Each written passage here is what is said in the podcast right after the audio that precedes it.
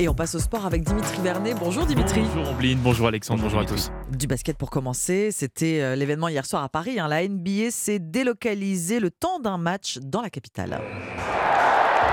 Eh oui, une soirée de gala à l'accord Arena de Paris-Bercy hein, pour ce match de NBA opposant les Bulls de Chicago aux Detroit Pistons, avec pas moins de 15 000 spectateurs en tribune hein, qui ont assisté à une démonstration des Bulls.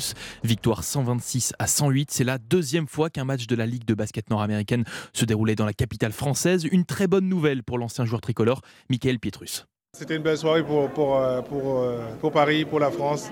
Et je trouve que c'est euh, formidable de voir un match chaque année ici à Paris.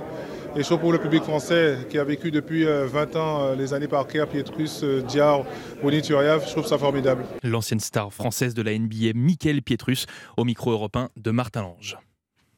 Sur Ed Gala Oui, sur Ed Gala également en Arabie Saoudite avec en football ce match amical entre le PSG et les meilleurs joueurs du euh, championnat saoudien. Imaginez sur le même terrain, il y avait Messi, Cristiano Ronaldo, Mbappé et Neymar. C'est tout simplement du jamais vu.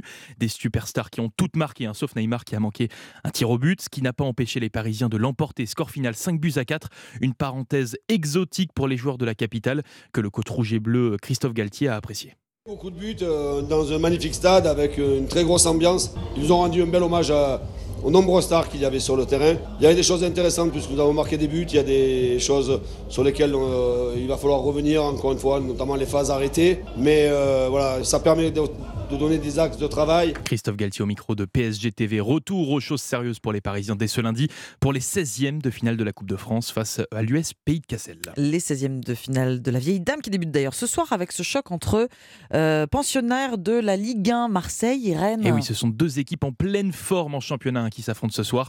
Les Olympiens sont 3e et les Bretons sont 5e. C'est une rencontre qui s'annonce donc très serrée au stade Vélodrome et il n'y aura pas de calcul hein, pour le coach rennais Bruno Genesio.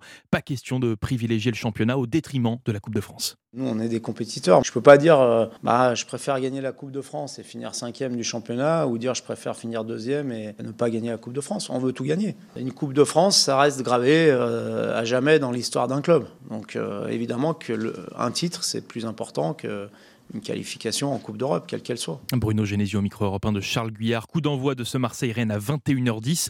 Une rencontre que vous pourrez suivre dans Europe 1 Sport ce soir. Europe 1, radio officielle du championnat du monde de handball. Ce soir, nos Bleus vont tenter de décrocher leur ticket pour les quarts de finale de la compétition. Et oui, auteur d'un sans faute depuis le début de ce mondial, notre équipe de France n'a besoin que d'une seule victoire pour se qualifier en quart de finale. Une mission qu'ils vont tenter d'accomplir en fin de journée à 18h face à l'Iran. Mais attention au faux pas, car l'objectif, eh bien, il serait plus difficile à atteindre en cas de défaite, hein, puisque pour le prochain et dernier match du tour principal, nos Bleus seront opposés à l'Espagne, vice-championne d'Europe en titre, et également invaincue dans cette compétition. On termine par du tennis, Dimitri, avec la suite de l'Open d'Australie. Et oui, avec tout d'abord les très bons résultats de nos Français hier. Ça passe pour Caroline Garcia et Benjamin Bonzi.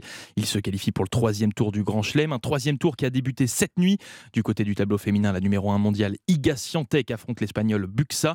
Et chez les hommes, le Grec Stefanos Tsitsipas, quatrième au classement ATP, vient tout juste de s'imposer en 3-7 face au Hollandais Merci beaucoup Dimitri Vernet, c'était le journal des sports.